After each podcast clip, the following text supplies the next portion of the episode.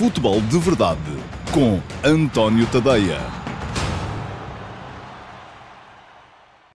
Olá, muito uh, bom dia a todos. Eu sou o António Tadeia e este é o Futebol de Verdade do dia 22 de julho de 2020, uma quarta-feira, que é curiosamente o dia em que o Futebol de Verdade faz um ano de vida. Faz hoje exatamente um ano que uh, começámos aqui com este espaço um, na altura era um espaço mais curto, eu tinha-o imaginado como um espaço para durar 5, 7 minutos no máximo, depois a coisa foi, foi esticando e hoje, uh, enfim, isto é sempre uma, uma aventura.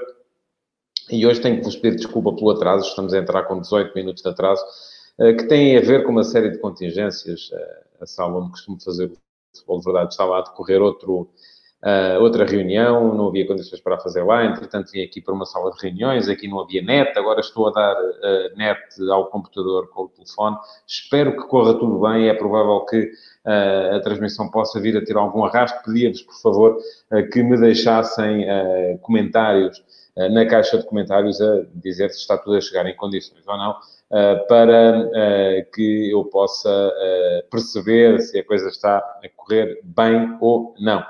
Portanto, um, hoje vamos ter uma, uma... Obrigado, Diogo, pelos uh, parabéns. Uh, é um ano, enfim, um ano... Passámos por algumas peripécias durante este ano.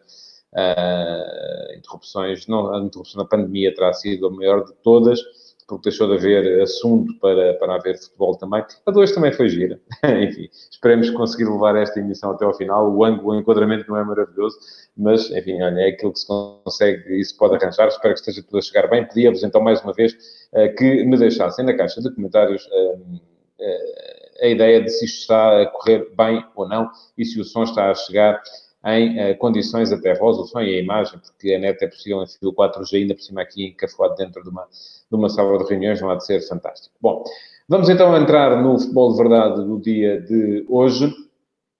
Uh, o Pedro Santos quer ser, que eu preveja como será a apresentação do Jorge Jesus. Enfim, eu calculo que não tenha cheerleaders, mas já vou falar um bocadinho disso daqui a bocado.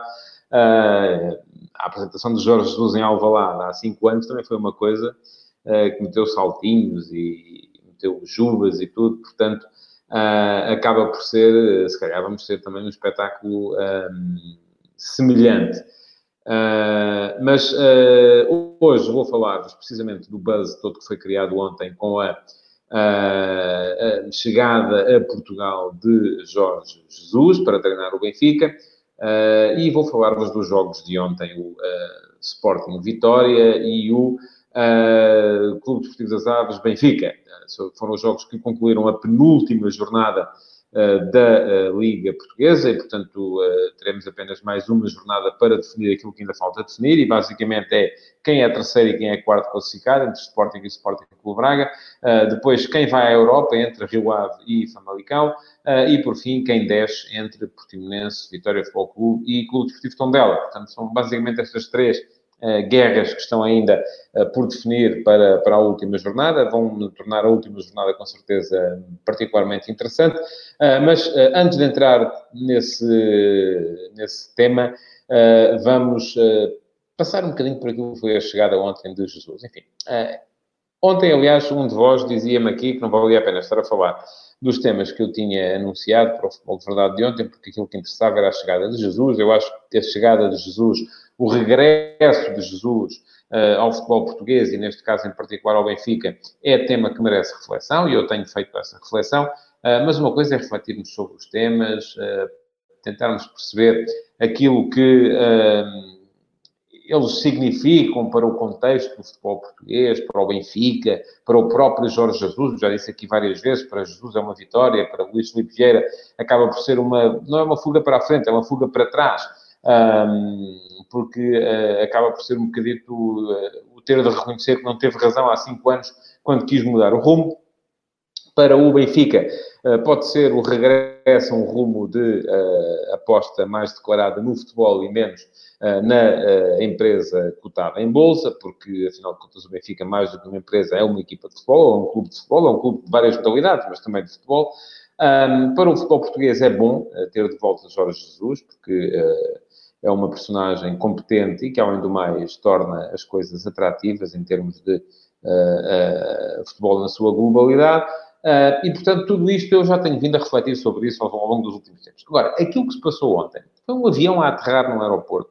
Foram duas pessoas a sair e foi, enfim, eu sei que os tempos modernos levam um bocado a isto, que a culpa também é um bocado vossa. É nossa, jornalistas, sim, porque uh, vos damos aquilo que vocês querem ver, mas também é muito vossa, porque aquilo que vimos ontem não dignifica em nada, nem o jornalismo, nem um, a vossa condição de espectadores interessados em notícias, porque não se passou nada. Foi um avião que aterrou, houve algumas pessoas que saíram, foram cada uma para o seu lado e foram perseguidas uh, por uh, jornalistas por tudo o que é sítio, à espera que alguém dissesse está tudo bem.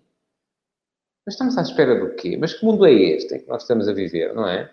Eu acho que isto uh, faz, faz, faz de facto muito pouco sentido. Vamos esperar Uh, e, e, quando for a altura disso, com certeza que estarei muito curioso e já estou muito curioso em tentar perceber o que é que vai sair dali, o que é que Jesus diz acerca daquilo que são as suas intenções para a equipa do Benfica, o que é que Vieira diz relativamente àquilo que foi uh, a inflexão, a mudança estratégica, uh, e toda a gente é, está livre de, de errar e de emendar erros, com certeza, e isso faz, faz todo o sentido. Um, o que é que vai ser o rendimento da equipa do Benfica com Jorge Jesus? Uh, mas isso é quando for a altura, é quando uh, os protagonistas tiverem alguma coisa para dizer. Para já, estarmos todos parados a ver, é como estarmos parados a ver os autocarros a caminho dos estádios, enfim, é uma coisa que, enfim, eu uh, gostaria, francamente, que o público exigisse outra coisa, percebo depois o jornal. Qual é a culpa dos jornalistas? É darem ao público aquilo que o público quer e há estudos de audiências que o provam. Uh, e uh, a culpa do público é querer coisas que não fazem muito sentido, mas pronto, e quem sou eu para, para definir agora aquilo que vocês querem ou deixam de querer, não é? Há quem goste de ver estes espetáculos e, portanto, andamos nisto. Passamos o dia inteiro um, a perseguir o, o Jorge Jesus e o Luís Felipe Vieira e a ver o que é que eles iam fazer. Até havia um, uh, houve uma série de memes muito, muito engraçados uh, do Insónias em Carvão. Uh, não, oh, oh, Tomás, não é propaganda. Não pense nas coisas assim. Eu, eu, se há coisa que eu não, não francamente, não concordo, é com essa ideia de que, como estamos a dar às pessoas aquilo que as pessoas querem, estamos a esconder. É aquela história dos três Fs futebol, Fado e Fátima. E vamos agora esconder as preocupações reais nós não andamos a anestesiar as pessoas. Sim, as empresas de comunicação social são empresas que visam o lucro, ou pelo menos tentar, uh, ah, um, tentar uh, pagar as contas e pagar os salários ao final do mês. E, portanto, aquilo que fazem muitas vezes é ceder às tentações daquilo que, o, que a maioria do povo quer. Uh, qual é a missão do jornalismo aqui. O jornalismo, se for economicamente independente, e infelizmente em Portugal não é, porque a maior parte das pessoas que se queixam disto, precisamente, depois não estão disponíveis para pagar pelo jornalismo. Acham que as coisas caem do céu e, e, e, e têm que ser feitas em condições, sem ligar à ditadura das maiorias, à, ditadura dos mercados, e depois o dinheirinho para pagar os salários aos jornalistas aparece como que por milagre acima das mesas. Não funciona assim. O jornalismo tem que ser economicamente e financeiramente independente dos poderes, políticos, económicos, seja o que for, para poder fazer a sua missão, mas quando não há condições de mercado para que o jornalismo seja economicamente independente, ele tem de ir atrás uh, daquilo que as maiorias querem. É, é triste que assim seja. Uh, eu prefiro não o fazer, por isso, se calhar, também estou fora do jornalismo uh, mainstream há enfim, há cinco anos, pelo menos, seis anos, pelo menos, uh, e antes disso também tinha estado fora mais uma série de anos. Uh, mas percebo, e, e, se há coisa que eu não estou a ver aqui, enfim, não há aqui uma maquinação nem do Estado para que as pessoas não pensem nos reais problemas do país, eh, não é o Primeiro-Ministro, nem o Presidente da República que andam a dizer às televisões vão lá atrás do Jesus, que assim o povo não repara naquilo que está mal, nem sequer daquilo que muitos de vocês, aqueles que não são do Benfica, chamam o Estado lampiânico, que é para andar atrás do Benfica, para fazer propaganda. Mas o que é que o Benfica ganha com aquilo de ontem? Alguém é capaz de me dizer? Eu não percebo o que é que o Benfica ganha com aquilo. Não ganha nem perde. Eu acho que para o Benfica é absolutamente indiferente. Aquilo que há é as empresas de comunicação social a pensarem assim: há muita gente do Benfica, portanto vamos dar-lhes uh, assuntos relacionados com o Benfica. Não há? Então vamos atrás do Jorge Jesus. Pode ser que o Jorge Jesus, a sair do carro, uh, uh, sorria, ou acene, ou diga olá, ou de repente se lembra de dar uma entrevista.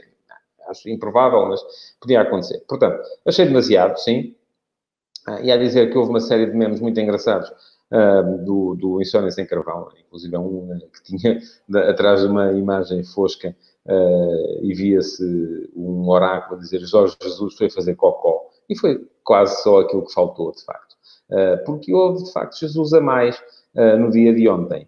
eu volto a dizer aquilo que tinha dito aqui ontem, durante a emissão do Futebol de Verdade. O tema do dia era Jesus só porque ele estava a chegar a Portugal, mas não havia novidade nenhuma, como não houve uh, ontem, relativamente àquilo que vai ser uh, o Benfica de Jesus. Vamos ver agora se chegam jogadores, quais são os jogadores que chegam, o que é que diz Jesus que quer da equipa, um, se eu não acho que o Jorge Jesus pode aproveitar a formação. Acho que não. Acho que, uh, aliás, a ideia que está atrás deste processo todo é precisamente o contrário, é voltar a trazer para o Benfica jogadores já experientes e que sejam capazes de elevar o nível do plantel. Um, e também não acho que o lançamento do Gonçalo do Silva seja uma forma de pressionar Jorge Jesus a olhar mais para o Seixal. Uh, não, não creio, não acredito nisso, até porque Jorge Jesus é alguém que não se deixa pressionar. Jesus uh, é, eu sempre disse isso e continuo a achar, é um treinador que coloca a jogar aqueles que lhe dão mais garantias de sucesso. E depois é um pica-miolo juntamente junto das direções. Ele, se tiver dois jogadores bons para uma posição, vai chatear porque quer três. Uh, e depois joga melhor ele, ele, quando faz a equipa, não distingue se o jogador é da formação ou se foi contratado no mercado, ou se foi... não distingue nada disso. Faz a equipa, mete o melhor. E quer ter sempre melhores jogadores. E esse ele vai conseguir contratá-los, ou vai pressionar para que eles sejam contratados. Uh, portanto, se os melhores estiverem na formação, ele vai, ele vai pôr os jogadores na formação. Se os melhores forem os que ele vai contratar, como diz o César Gonçalves, ele vai pôr a jogar os jogadores uh, que ele vai contratar. Um, mas vai pressionar muito para que o Benfica possa contratar mais e mais jogadores. Bom, Ponto final, então, no tema Jorge Jesus, para vos falar ainda um bocado dos jogos, uh, ponto final, enfim, reticências, porque com certeza será um tema ao qual vamos voltar no futuro. Uh, para vos falar ainda um bocado dos jogos de ontem. Eu já escrevi, aliás, hoje, uh, no último passo, logo às 8 da manhã, sobre aquilo que é o rendimento da equipa do Sporting com o Ruben Amorim, porque me parece francamente curto. O Sporting fez um golo nos últimos quatro jogos, empatou 0 a 0 com o Moreirense, ganhou 1 a 0 ao Santa Clara, Uh, perdeu 2 a 0 com o Futebol do Porto e empatou 0 a 0 com a Vitória Futebol Clube. Portanto, foram quatro jogos, um golo. Uh, isto, do meu ponto de vista, é preocupante. Uh, mas os Sportingistas continuam muito inebriados porque já têm jogadores de 18 anos a jogar, então se tivessem jogadores de 14 ainda achavam melhor, porque é a formação e tal. Enfim, a formação é o que é, são jogadores que ainda não estão, regra geral, preparados. É possível muitas vezes integrar um, integrar dois, não é possível integrar seis e fazer uma equipa com base nisso, pelo menos no imediato. E o que é que se nota nesta equipa do Sporting? Aquilo que me chama mais a atenção, e que ontem voltou a ser absolutamente evidente, porque do outro lado estava uma equipa que reduziu muito o espaço. O Vitória Futebol Clube jogou uh, com o chamado autocarro à frente da sua grande área, um, e aquilo que se notou mais no Sporting foi a lentidão de processos. Uma equipa muito lenta. E eu já li, hoje, aliás, nos, nos vossos comentários, ao meu uh, último passo da manhã, há muita gente a dizer que estava tudo combinado. É? Aliás, isto no futebol português, conforme sabem, não é? Está sempre tudo combinado. É uma coisa extraordinária. Eu nem sei porque é que as pessoas estão ao trabalho de ver os jogos, de ler sobre os jogos, de, enfim, se acham que está tudo combinado. E, portanto, a teoria era que uh, o Sporting teria feito o jeito ao Vitória uh, para que o Vitória pudesse manter-se na Primeira uh, Liga. Isso, do meu ponto de vista, não faz rigorosamente sentido nenhum, porque o Sporting precisa de garantir o terceiro lugar, é fundamental. E o Sporting corre sérios riscos, ainda neste momento, basta que na última jornada perca com o Benfica na luz e o Sporting com o Braga ganha o Futebol do Porto em casa. São dois resultados que não são uh, absolutamente estapafúrdios, antes pelo contrário, um, para que o Sporting caia do terceiro para o quarto lugar e tenha que disputar as pré-eliminatórias da Liga Europa. Portanto, se vocês acham, francamente, que para fazer o jeito ao Vitória ainda por cima uma equipa ou um clube com o qual o Sporting teve uma série de problemas há meses por causa daquele caso dos jogadores um, engripados ou doentes ou, uh, ou, o que foi, uh, o Sporting ia pôr em risco uh, aquilo que é um objetivo sério da sua próxima época. Sou eu que ando aqui enganado, porque uh, a mim parece-me que... Uh, o problema é que as pessoas aqui, de facto, acham sempre... Sempre que acontece alguma coisa, está sempre tudo combinado. É sempre... Tá, é corrupção, é isto, é aquilo. E isto sabe o que é? Excesso de programas da treta que vocês andam a ver na televisão. Andam a ver muita coisa em que geralmente é isso, porque os comentadores que lá estão são engajados, defendem os interesses dos seus próprios clubes e acabam por também difundir um bocado essa teoria. E está sempre tudo combinado. Nunca é o clube deles que faz isso, não. O clube, o clube deles é sempre, e o vosso também, é sempre um clube honesto. Os maus são sempre os outros, não é? É uma chatice. Uh, mas, uh, pronto, isto para vos dizer que uh, o Sporting, de facto, jogou muito pouco ontem, mas não, não acredito. nem, nem por sombras que estivesse alguma coisa combinada ou que tenha havido na cabeça de algum dos responsáveis ou dos jogadores da equipa do Sporting a vontade de fazer o jeito à equipa do Vitória. A Vitória foi uma equipa rigorosa do ponto de vista defensivo, ocupou muito bem os espaços e teve pela frente um Sporting que voltou a evidenciar os mesmos defeitos que tem vindo a evidenciar ultimamente, que são, sobretudo, relacionados com a lentidão de processos. E isto, eu hoje escrevi, aliás, sobre uma das maiores lições que eu aprendi uh, ao longo da minha carreira, foi uma vez numa entrevista com o Johan Cruyff, um, em que o Cruyff me explicou o que é que era velocidade em futebol. Porque velocidade em futebol não é correr depressa. Correr depressa é no atletismo. Aí é que é o Usain Bolt, era o mais rápido de todos e por isso ganhava os 100 metros. Eh, no futebol não é assim. A velocidade no futebol depende de uma série de outros fatores. Depende da velocidade de raciocínio, é, porque o futebol, conforme o próprio Coref dizia, joga-se com o cérebro, um, e depende depois de uma série de gestos técnicos que podem levar a que a bola ande ou mais depressa ou mais devagar. E estes têm a ver com o passe e com a recepção, sobretudo. Um, e é aí que o Sporting está a falhar muito. O Sporting não tem passos que acelera o jogo, é uma equipa que não é capaz de o fazer, hum, seja porque arrisca pouco, seja porque os jogadores ainda não têm eh, condições ou não sentem confiança para tal, seja porque estão a habituar-se às eh, posições em que estão a jogar num sistema que é diferente daquele que é habitual, enfim, seja porque for, a verdade é que os passos do Sporting são quase sempre o uh, chamado feijão com arroz. Uh, não há uh, rasgo, não há capacidade para acelerar o jogo. E depois, as próprias recepções também não são, eh, raramente são recepções eh, orientadas, recepções que deixam o jogador em vantagem perante o adversário, eh, precisamente também porque esse é um fundamento básico do jogo, mas é um fundamento que estes jogadores têm que trabalhar para conseguir pôr em prática. Não nos devemos esquecer que grande parte desta equipa do Sporting, a equipa que ontem jogou, foi a equipa, o 11 inicial, com a média de idades mais baixa de todo o campeonato. Foram 23 anos de média de idades um, são jogadores que muitos deles nem pelos júniores passaram, passaram diretamente dos juvenis uh, para a equipa de sub-23 e para a equipa principal uh, do Sporting. Portanto, é normal que eles precisem de um período de uh, crescimento e adaptação, o que é normal é exigir-lhes de repente que eles sejam capazes de, de conseguir resultados que não são ainda para a qualidade que eles são capazes de expressar em campo. Há jogadores promissores, volto a dizê-lo, são jogadores que precisam de uh, enquadramento. Precisam de jogadores experientes e de grande qualidade para os enquadrarem. E isso não se faz uh, indo ao mercado das sobras, que me parece que é isso que o Sporting está um bocado a fazer. Um, o Sporting não precisa de contratar 10 jogadores, precisa de contratar, manter os bons que tem, uh, séniores, estou aqui a falar, era importante manter Coates, era importante manter a Acunha, era importante manter uh, Vieto, era importante manter uh, Sporar, era importante manter Wendel, apesar do Wendel ainda ser um miúdo também. Uh, e estou a falar apenas dos mais velhos, não é? Porque é importante manter os outros todos também. Uh, e é importante depois contratar uh, dois, três jogadores para as posições que estão mais carenciadas e não é muito difícil, ficando estes, de, de perceber que é preciso um central canhoto de perceber que é preciso um ala direito e de perceber que é preciso mais um ponta de lança e eventualmente mais um médio ofensivo. Pronto, é isto. São quatro jogadores um, de que o Sporting precisa.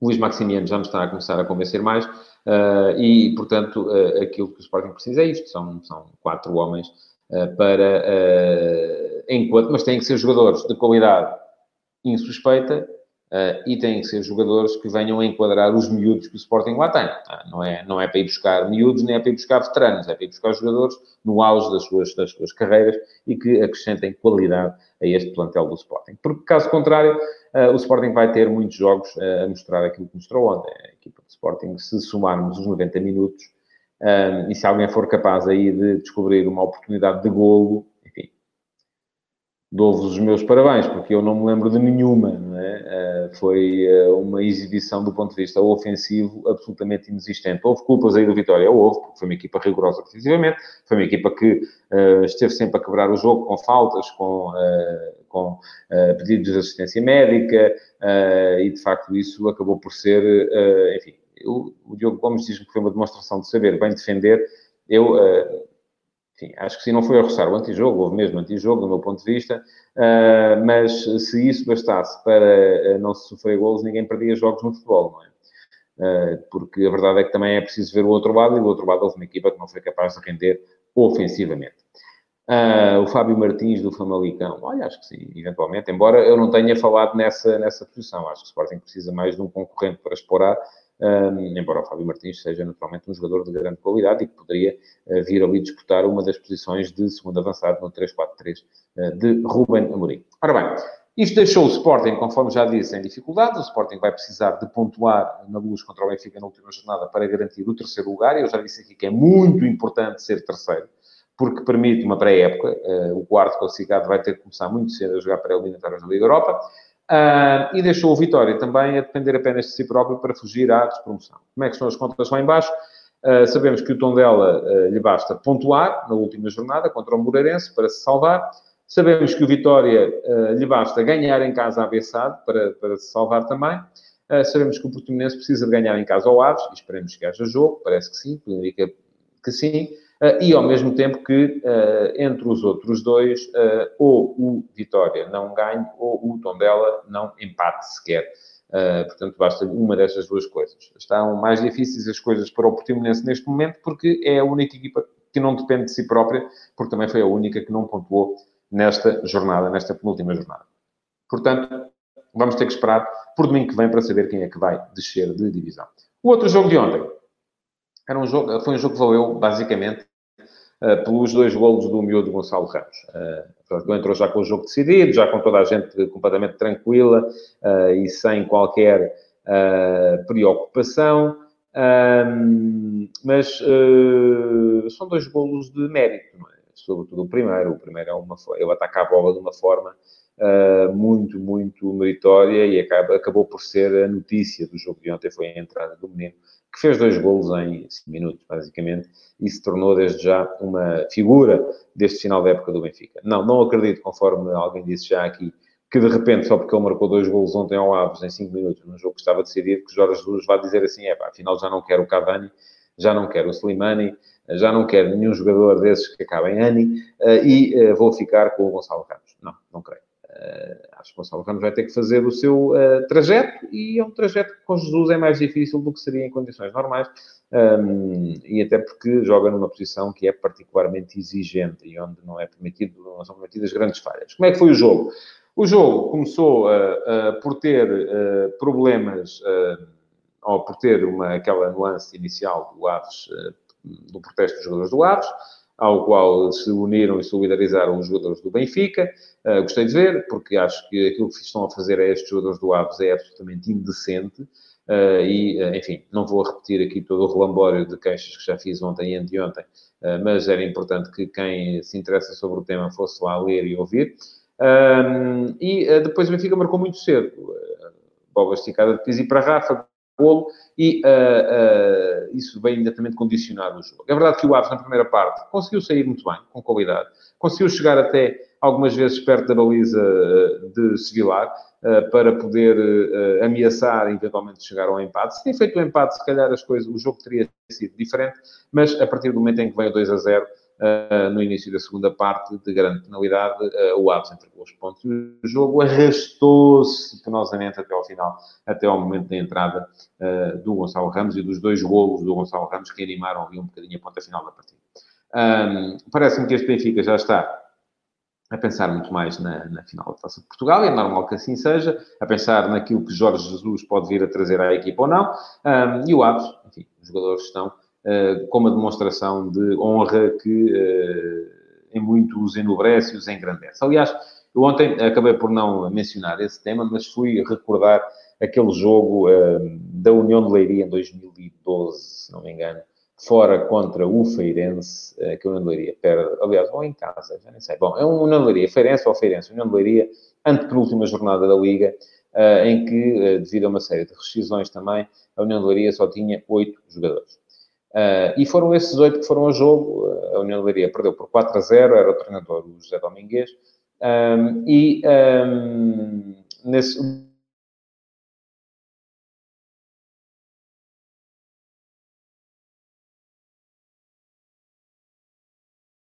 O que é curioso, os, uh, preciso só aqui, que estão, eu estou a usar a net do telemóvel, conforme uh, dizia, e um, aquilo que acontece é que me estavam a ligar e, portanto, eh, eu acho que a ligação falhou. Mas, enfim, parece que já está tudo bem outra vez.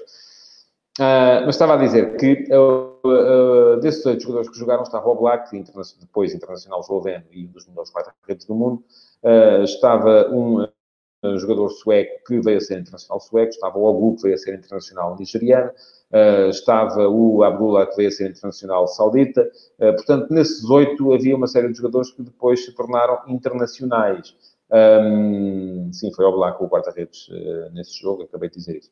Um, e, mas não era só ele, a questão é que aqueles que demonstraram a grandeza suficiente para ir a jogo nesse dia, alguns porque estavam emprestados e, portanto, os seus clubes de origem continuavam a pagar o salário, outros porque acharam, porque acharam que sim, que tinham que ir, uh, acabaram por ter recompensa, porque geralmente estas coisas, quando se é bom profissional, a recompensa acaba por aparecer e foi isso que esses jogadores acabaram por uh, conhecer uh, daí para a frente, indo jogar com grandes dificuldades. Estou convencido que aqueles jogadores do Aves que for, têm ido a jogo também vão ter, com certeza, recompensa de futuro. E pronto, estamos a chegar então ao final deste futebol de verdade. Foi um futebol de verdade cheio de peripécias. Um, Peço-vos mais uma vez desculpa por isso mesmo, pelo atraso, pelas condições em que a emissão eventualmente está a ser feita, uh, mas, uh, uh, enfim, cá está, chegou ao fim. o que vos peço ainda é que coloquem o vosso like nesta emissão de aniversário do Futebol de Verdade. Se me querem dar uma prenda, já sabem qual é, partilhem o Futebol de Verdade para os vossos amigos também saberem da existência deste espaço e já agora comentem também, porque o algoritmo do Facebook gosta disso. Peço-vos ainda mais uma coisa, é que vão ao podcast do Futebol de Verdade, uh, para uh, assinar e para também receberem todas as notificações sempre que houver uma emissão nova, para o caso, para aqueles dias em que estão sem dados, que é aquilo que me vai acontecer a mim, uh, porque estou a usar a net do telemóvel para fazer esta emissão, e em que, por isso, não querem gastar dados e preferem ouvir em vez de ver. Portanto, muito obrigado então por terem estado aí desse lado e até amanhã. Futebol de Verdade, em direto de segunda a sexta-feira, às 12h30